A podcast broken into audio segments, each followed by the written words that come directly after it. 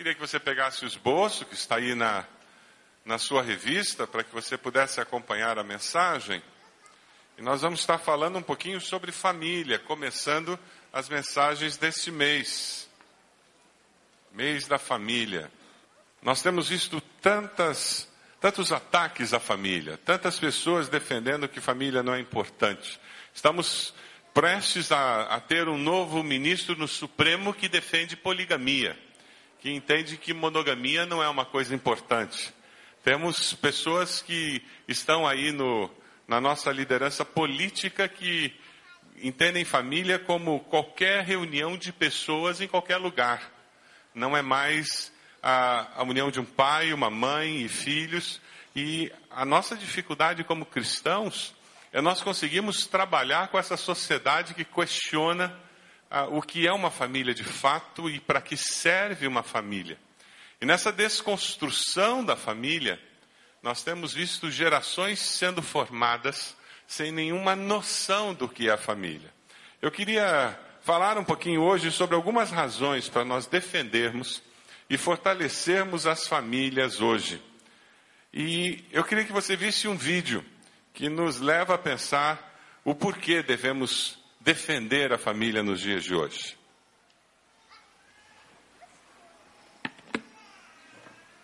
You'll find us laughing, playing, singing, and talking. You'll find us hurting, lying, fighting, and crying. You'll find us in homes, in schools, and in shopping centres. You will find us in parks, on the street, and in churches. We are your children, your youth, and your responsibility. The call of the world continues to weaken the influence of our families and the church over us. It is becoming harder and harder for us to hear the message of God's love. The time is right for a decade long emphasis on the children and youth of our world. We don't need another program. We don't need more events or church camps. We need a church that will minister to us and incorporate us into the church family through a wide variety of means and methods. We want and need opportunities to minister to others in ways consistent with our ages, abilities, and spiritual gifts. We can serve in lots of ways. We can pray for our neighbours. We can help others to feel they belong. We can learn to play our part. We can even help make decisions. We are disciples in training, not disciples in waiting. Please don't underestimate us. We are the church of today and the church of the future. But you're in danger of losing us. You're losing us. You're losing us. You're losing us. You're losing us. You're losing us. You're losing us. You're losing us. You're losing us. You're losing us.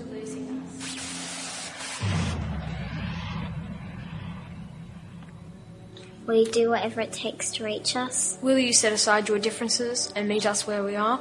Will you teach us how to live? We are within your grasp. You can help change our lives. Please take time to share Christ with us. Because in 10 years I'll be 19. I'll be 20. I'll be 19. Because in 10 years I'll be 16. I'll be 24. 10 years I'll be 16. I'll be 17. Because in 10 years I'll be 14. I'll be 18. I'll be 23. I'll be 18. I'll be 20. We'll be 16. The question is. The question is. The question is. The question is. The question is. The question is. The question is. The question is. The question is. The question is. In 10 years, will you have made a difference?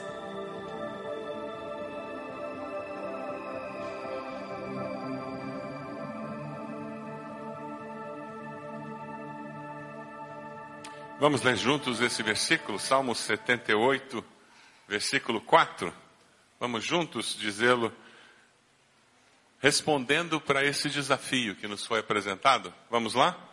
Não os esconderemos dos nossos filhos, contaremos à próxima geração os louváveis feitos do Senhor, o seu poder e as maravilhas que fez.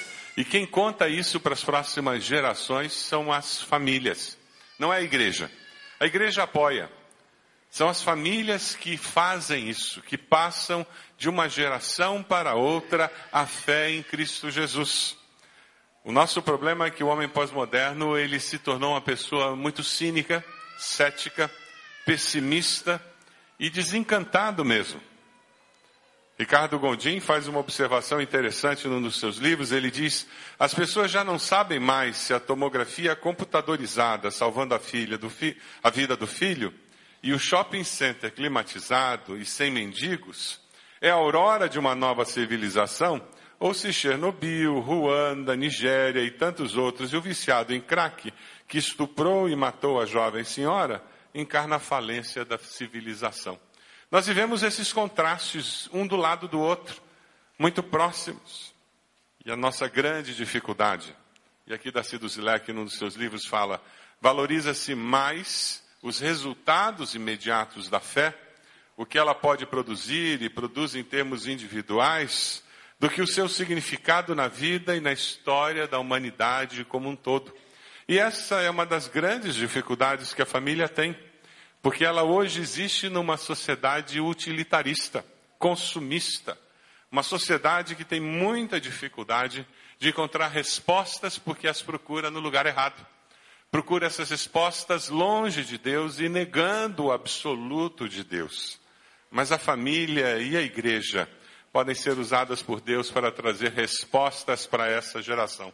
Você acredita nisso? Diga amém. Você pode ser usado por Deus para trazer respostas.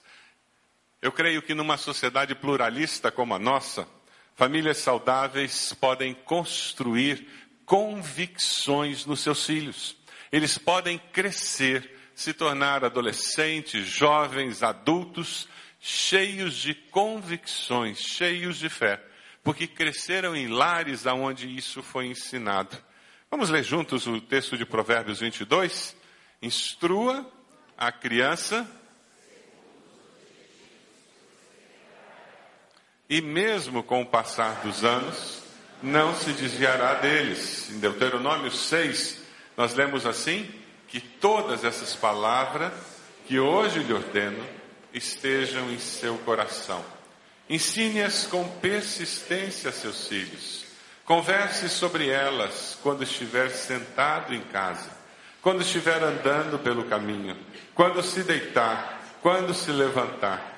Amarre-as como um sinal nos braços, prenda-as na testa, escreva-as nos batentes das portas de sua casa e em seus portões. Tudo é relativo em nossa sociedade. Nossos filhos precisam aprender a, acerca das verdades que são eternas e que vêm de Deus. Eles podem até chegar em determinado momento da vida e negar essa fé e afastar-se do Senhor e da igreja, mas o que eles aprenderam está dentro deles. Eles podem se afastar do Senhor, mas o Senhor nunca se afastará deles. Amém? O trabalho que a família tem de construir fé e falar de verdades eternas para os seus filhos é muito importante. Existe uma pluralidade de visões, de credos, de valores, sendo bombardeada diariamente sobre todos nós. Essa sociedade pluralista, tudo é relativo, não existe absoluto. Cada um tem a sua verdade e o politicamente correto faz com que eu diga que você vai ficar com a sua verdade ou com a minha e eu não falo nada da minha verdade para você, porque eu não quero ofendê-lo. Quem é cristão e vive num mundo plural assim, tem que se cuidar muito para não se tornar uma pessoa que não faz apologia da fé, que não fala de Jesus, não evangeliza, que não defende valores. Parece que em nossos dias, alguns de nós até pedem desculpas para dizer que acredita que Deus criou homem e mulher apenas e que não existe um terceiro sexo. Você me desculpe, viu? Em nossos dias quase que pedimos desculpas, porque nós somos honestos e não aceitamos propina. Você me desculpe o incômodo. Na sociedade cheia de valores relativos, cada um constrói a sua verdade, e ela é verdade porque a pessoa escolheu viver daquele jeito. Mas nós sabemos que o nosso grande desafio é criar nossos filhos, é vivermos em famílias onde convicções bíblicas, o conhecimento da palavra, a experiência com Deus da palavra, nos ajude a contrapor verdades equivocadas que são defendidas por aqueles que não amam e não temem a Deus. Mas sabe, na nossa sociedade, nós encontramos, particularmente no Brasil, um número imenso de pessoas que chegaram à fé cristã recentemente. Novos crentes, novas famílias que se converteram a Cristo. E um dos grandes desafios que nós temos é ajudá-los a construir uma nova cosmovisão. O grande perigo que existe é uma família que se diz cristã, que vem à igreja, participa de uma igreja e que continua com uma cosmovisão pagã. A gente não acredita, não, pastor, mas vira o elefante e põe o traseiro dele para a porta. E teve gente que entendeu porque é importante fazer isso. Eu não acredito não, mas eu não vou tirar. Estava aí na casa quando eu mudei, né? Essa espada de São Jorge, comigo ninguém pode. Já estava na casa. Eu não acredito nisso, né? Mas deixa aí, né? Mal não faz. Faz mal sim. Faz mal sim.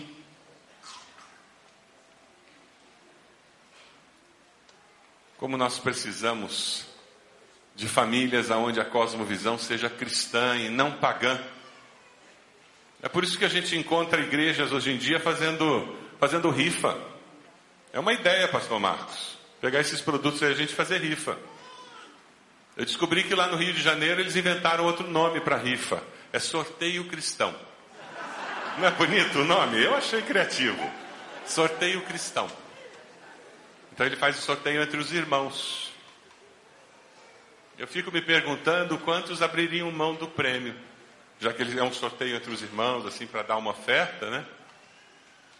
Isso é visão pagã, travestida de evangelho. A grande fragilidade da igreja evangélica no Brasil, o grande desafio nosso, é conseguir que a nossa cosmovisão, a nossa percepção de vida seja convertida também. E aí você não vai mais dizer para os seus filhos, comporte-se bem, senão papai do céu castiga. Deus está brabo com você. Deus não está brabo, não, é você que está brabo. Então diga que você está brabo, está querendo enforcar. Como nós temos esse desafio nas famílias, famílias que chegaram na fé cristã há pouco tempo e precisam se livrar daquela carga cultural que existia dentro da sua casa, de valores que não são cristãos, e ao invés de simplesmente colocar um verniz evangélico naqueles valores, mas mudarem de fato, adotando os valores cristãos, para se tornar uma família saudável, liberta daquilo que não é do Senhor. Mas sabe, existe uma outra grande dificuldade na nossa sociedade. Uma razão porque nós temos que lutar pelas nossas famílias é porque na sociedade de solitários Famílias saudáveis experimentam intimidade. E nos nossos dias, ninguém consegue experimentar intimidade.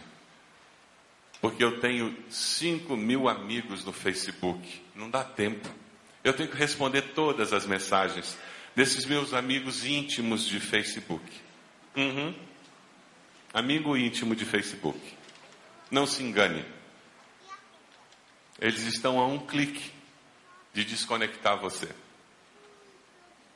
Eles estão a um clique de desconectar você. E a hora que de fato você precisar de alguém, eles não poderão lhe dar um abraço e chorar com você.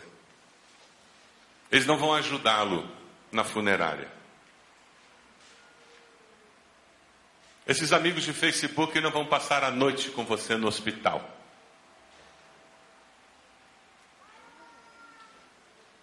Ilusão dos nossos dias. E o pior é que isso atinge até o casamento. Lá em Gênesis 2:24 diz: Por essa razão o homem deixará pai e mãe, se unirá à sua mulher e eles se tornarão uma só carne. Isso vai muito além do ato sexual, isso tem a ver com identidade de vida. Lá em Eclesiastes fala: um homem sozinho pode ser vencido, mas dois conseguem defender-se. Um cordão de três dobras não se rompe com facilidade. O escritor fala do valor de nós termos pessoas com quem nós temos intimidade, cumplicidade, pessoas que com quem nós podemos contar independente da situação. Você tem amigos íntimos assim? Você consegue nomear? Tem homem por aí pensando no vazio agora. Ah, meus queridos, a nossa sociedade atual é uma sociedade de isolamento, de pessoas que vivem sós no meio da multidão. Antigamente nós ainda tínhamos um pouco disso na grande família. Eu cresci numa grande família, nós éramos cerca de 30, 40 primos, eu nunca soube a, conta exata. Eram 10 filhos casados e vai ter filho por aí. E quando reunia a família era reunião de 70, panelão. Almoço de família era feito em panelão. E era impressionante como a, a família da minha mãe se reunia. Com essa quantidade de gente, tinha aniversário quase toda semana. Eu conversava recentemente com alguém falando sobre a grande família e disse: Sim, mas era assim, a gente morava todo mundo na mesma rua. Quem não morava no mesmo terreno morava na mesma rua. Você viveu isso de grande família? Acabou grande família. Pessoas moram na mesma cidade, são, de, são parentes de sangue e não se veem por meses. A célula, ela supre muito essa carência do ser humano de um relacionamento mais íntimo, é uma estratégia muito apropriada. Mas a família precisa, precisa ser o lugar aonde nós nos tornamos íntimos de alguém. Você consegue abrir o coração com sua esposa? Você consegue abrir o coração com seu esposo? Na igreja que nós trabalhávamos, ele e eu, uma vez, num, num, curso de casais, nós falávamos sobre a importância do casal desenvolver amizade. Uma senhora disse: Eu não quero ser amigo do meu marido, não. Eu, eu tenho minhas amigas e ele tem os amigos dele. Ele é meu marido só. Ela não conseguia entender o projeto de Deus de companheirismo dentro do casamento. O pior é que existem famílias que são formadas por estranhos, que têm o mesmo sobrenome, são declarados na mesma conta de imposto de renda, mas não tem intimidade. Mas quando famílias descobrem isso, o valor de um orar pelo outro, o valor de compartilhar as angústias do coração e as alegrias da vida, aquela família e aquele lar vira um pedacinho de céu. É aquele lugar que a gente está louco para voltar porque eu saí para trabalhar, mas não vejo a hora de voltar para casa, de reencontrar os meus. Você tem alegria de reencontrar sua família, reencontrar seus filhos? Na família nós aprendemos a nos relacionar em níveis mais profundos. Na família nós conseguimos descobrir o valor do ser. Numa sociedade consumista, é a família que nos prepara para resistir e não aceitar a mensagem que vem de que ter é mais importante do que ser. Porque as famílias saudáveis, elas valorizam o ser. Nessa sociedade consumista, é interessante porque ela leva as pessoas a comprarem tudo e a descobrir necessidade para tudo. E é aquela sociedade que faz o seu filho dizer para você: Eu preciso de um celular novo. Já ouviu isso? Mas eu preciso, é existencial. Eu preciso daquele tênis de 700 reais. Não dá para ser outro. Eu preciso. E é, nessa sociedade consumista, nós não conseguimos diferenciar o quero do precisar. O querer do precisar. Tudo é preciso. Tudo vira uma necessidade. Porque o meu valor está no ter e não no ser. E a família que ensina isso. Quando na família nós ensinamos nossos filhos que o valor deles está em ser, em quem eles são, eles vão conseguir lidar com essa sociedade consumista desenfreada em que nós vivemos. E sabe, isso reflete também na igreja. Existem cristãos agora que têm uma postura de cliente dentro da igreja. E eles querem que as leis de mercado estejam regendo o relacionamento deles com a igreja. A religião buffet, então eles vão para restaurante de quilo. Restaurante de quilo você não come tudo que está lá, né? Hoje eu não quero salada. Eu estou evitando salada, sabe? Hoje eu vou querer só. E tem pessoas que são assim. Elas dizem: Não, hoje eu estou querendo uma coisa mais animada, eu vou naquela igreja. Ah, hoje eu estou querendo ouvir uma boa mensagem, eu vou naquela outra igreja. E, e elas, a vida cristã delas é assim: elas são clientes consumindo igreja, consumindo fé. Eu vou naquela igreja porque ela me serve bem. Não existe um conceito, uma espiritualidade que desemboque em missão. Não passa pela cabeça da pessoa que, porque eu sou, eu sirvo o próximo, porque eu sou, eu faço diferença na vida de alguém, porque eu sou, eu estou naquele grupo para fazer diferença, para tornar aquele grupo um grupo melhor. Quem sabe, porque eu sou uma pessoa assim, eu vou ajudar aquele grupo a vencer algumas dificuldades que eles estão enfrentando. Famílias que vivem os valores do reino, criam seus filhos, sabendo que o nosso valor está em Cristo Jesus, em quem nós somos em Cristo. E elas não consumem religião. E porque elas são pessoas que amam a Deus em primeiro lugar, amam ao próximo como a si mesmo, elas enfrentam o desafio desses dias com muito valor. Sabe qual é um dos maiores desafios que as famílias têm nos nossos dias? A quarta geração, os idosos. Nunca pessoas viveram tanto e tão bem. Ontem faleceu a mãe do irmão Evaldo. Faleceu nova, 102 anos. Lúcida, estava super bem. Quantas pessoas estão convivendo com bisavós, coisa que no passado não se considerava. Há pouco tempo em nossa igreja apresentamos um bebê e subiu a mãe do bebê e subiu a avó do bebê e subiram duas bisavós, felizes da vida, subiram esses degraus aqui sem ajuda.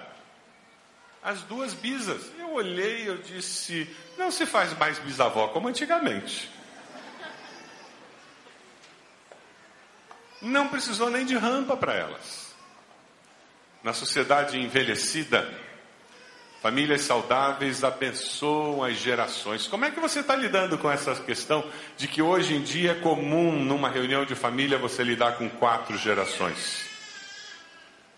E prepare-se, porque a quinta já nasceu. A quinta geração está chegando. Ela ainda não está com uma interação muito ativa, mas está chegando. É muito interessante que você tem aqueles que nasceram antes de 46, gente que cresceu antes de ter televisão. Você consegue imaginar, você que é adolescente, jovem, consegue imaginar a vida sem televisão? Meus filhos, quando eu contei para ele que televisão na minha época de adolescente, de criança, começava às seis da tarde, eles diziam: o que, que você fazia antes?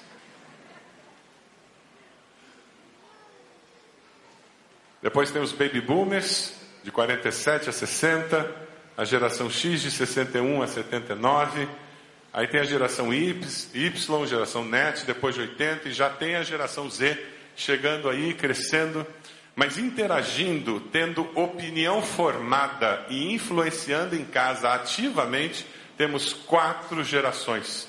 E não é só em casa, não, na igreja também. Se antigamente nós tínhamos algumas dificuldades no culto público que é eclético, nós hoje temos uma dificuldade ainda maior, um desafio ainda maior, por causa da grande diversidade que existe dentro da igreja. Que é bênção, nos faz crescer. Com essa quantidade imensa de idosos saudáveis, como que a igreja abre as portas e abençoa? A ABC tem feito um trabalho muito bom, o pastor Natal tem nos ajudado na liderança é abençoado. É muito curioso ver como tem pessoas idosas que estão dispostas a participar de eventos. Temos aqui nesse lugar ginástica da terceira idade que acontece toda semana. Você sabia disso? Muitos vizinhos que não vêm à nossa igreja participam dessa, dessa ginástica. Como que a igreja pode dar suporte para famílias conseguirem interpretar essa nova realidade, descobrirem a bênção da integração das gerações. E agora nós temos todas essas gerações numa situação nova. Casas menores, todos trabalhando e sem empregada doméstica. Hum. Que antigamente era comum a mulher ficar em casa, antigamente era comum ter uma empregada, antigamente era comum a casa ter pelo menos mais um quarto. Acabou o quarto, acabou a empregada e todo mundo está fora e o idoso não pode ficar sozinho. Se você tem mais de 50 como eu, comece a pensar na possibilidade de ir para uma casa de idosos com a mala na mão. Você escolher a casa de idosos antes dos seus filhos terem a tarefa muito difícil deles terem que mandar você para uma casa de idosos, porque na casa deles não vai ter lugar. Lamento informar.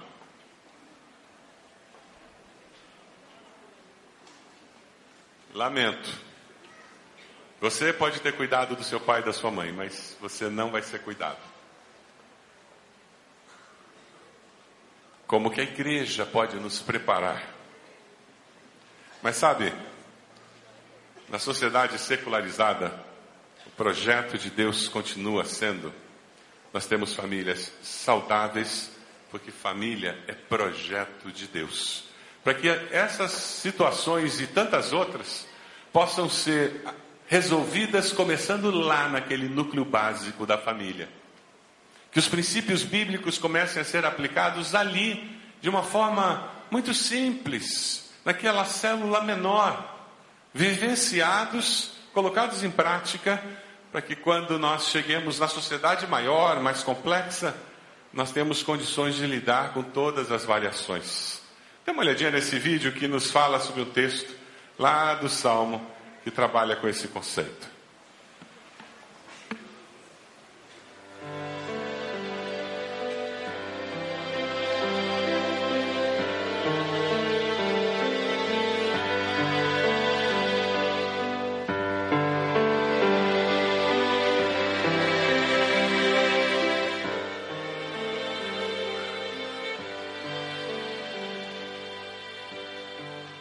Senhor não edificar a casa, em vão trabalham os que edificam. Se o Senhor não guardar a cidade, em vão vigia a sentinela.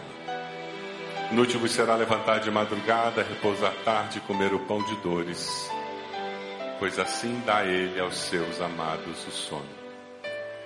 Pois os filhos são herança do Senhor e o fruto do ventre, o seu galardão. Como flechas na mão de um homem poderoso, assim são os filhos da mocidade. Bem-aventurado o homem que enche deles a sua aljava. Não serão confundidos, mas falarão com seus inimigos à porta. A tua mulher será como a videira frutífera aos, aos lados da tua casa. Os teus filhos como plantas de oliveira, a roda da tua mesa. Eis que assim será abençoado o homem que teme ao Senhor.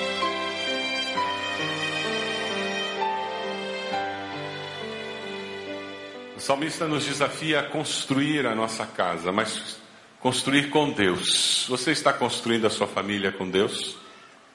Os valores da sua família vêm de Deus, da palavra de Deus. Você tem buscado em Deus. Quem sabe hoje você vai dobrar seus joelhos dizendo: Deus, eu quero construir a minha família firmado na tua palavra. Eu quero que o Senhor me ajude a construir um lar cristão saudável o salmista diz que Deus protege a família. Não é pé de arruda, não é poupança gorda, não são várias propriedades, não é meu filho ter todos os cursos de mestrado e doutorado disponíveis. O que protege a minha família é a presença do Senhor, porque Ele é refúgio e fortaleza. Você quer proteger a sua família ensinando seus filhos, seu cônjuge, a ter fé em Deus e em Deus apenas.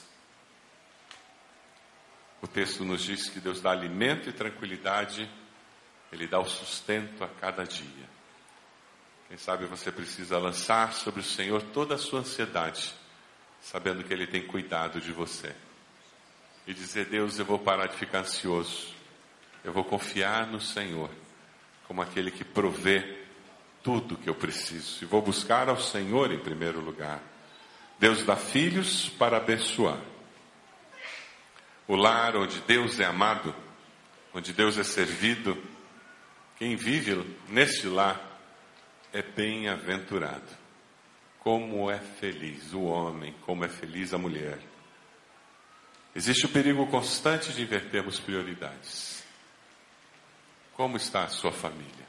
Você pode abaixar sua cabeça, fechar seus olhos. Como o Espírito de Deus está aplicando essa mensagem ao seu coração? Você tem investido prioridades? É mais importante quem nós somos do que o que temos. Você tem ensinado isso aos seus? Que Deus nos ajude a investir na defesa e fortalecimento da família, com a segurança de que a família não é projeto nosso, é projeto de Deus. Você quer que Deus abençoe sua família? Que Deus faça uma obra na sua família? Coloque-se de joelhos onde você está com esse gesto dizendo: Deus, trabalha na minha família, muda a minha família, Senhor. Eu quero que durante esse mês, ao ouvir as mensagens, eu fortaleça a fé da minha família. Eu quero que o meu lar seja um pedacinho de céu, porque o Senhor está ali. Eu quero que meus filhos sejam homens e mulheres cheios de convicção. Eu quero, Senhor, valorizar o ser eu não quero cair na armadilha do ter, Senhor. Eu não quero gastar meu tempo correndo atrás daquilo que é passageiro, mas eu quero que o Senhor seja a razão da minha vida. Quem sabe tua oração é dizendo, Deus, eu quero descobrir como ser mais íntimo da minha esposa, do meu esposo, dos meus filhos, como conhecê-los melhor, dos meus pais, como conviver com eles mais próximo. Quem sabe a sua oração é pelos seus avós. Você, como jovem, adolescente, tem negligenciado. Você não dá importância para eles. Você nunca ouviu, ouviu as histórias dele. E você vai dizer: Deus, eu quero conhecer meus avós. Eu vou ouvir as histórias que eles têm para contar. Fala comigo através deles. Quem sabe você que faz parte da quarta geração, vai dizer: Deus, me dê paciência com essa nova geração. Eles são tão desatentos, tão barulhentos. Me dê misericórdia no coração. Me ajude a me relacionar com essas pessoas que são tão diferentes da minha geração. Me ajude a aceitá-los com amor e aprender com eles sobre essa nova maneira de viver. Me ajude a abençoar minha família com essa minha atitude. Talvez você tenha que pedir perdão por estar negligenciando seus pais, negligenciando seus filhos, não está dando atenção devida. E precisa dizer, Deus, eu vou ligar mais, eu vou passar mais lá na casa deles, eu vou procurar ajudá-los nas suas necessidades, Senhor, com mais atenção. Deus, nós somos teu povo de joelhos, reconhecendo o quanto precisamos do Senhor. Reconhecemos que o Senhor é bom. E a Deus, o Senhor tem como derramar isso dentro de nós e nos transformar em pessoas bondosas Reconhecemos que o Senhor é amor e o Senhor pode derramar o teu amor em nós para nos ensinar a amar. Nós reconhecemos que família é projeto do Senhor. E no meio dessa sociedade louca que trabalha contra a família, contra os teus valores, Deus, o Senhor pode nos capacitar para que com convicção e fé nós permaneçamos vivendo as tuas verdades. O Senhor conhece oração de cada um dos seus filhos hoje, Deus. É em nome de Jesus que nós oramos. É em nome de Jesus que nós pedimos manifestação do teu poder em nossos lares, em nossas vidas. Porque nós queremos que nossa família, que o nosso lar seja um pedacinho de céu, para que o Senhor seja glorificado, para que o Senhor seja honrado. A Deus eu oro por aqueles pais que veem seus filhos tomando decisões que desagradam ao Senhor e a eles também. Tem misericórdia deles, renova a sua fé e a perseverança na intercessão. Eu oro por aqueles filhos que veem seus pais negligenciando a fé, sem interesse de buscar ao Senhor. A Deus dê a eles palavras de sabedoria e que eles possam descobrir na intercessão uma maneira poderosa de intervir abençoando seus pais. Como igreja, Deus, use nossas vidas para abençoar as nossas famílias. Nós oramos no nome de Jesus. Amém, Senhor. Amém.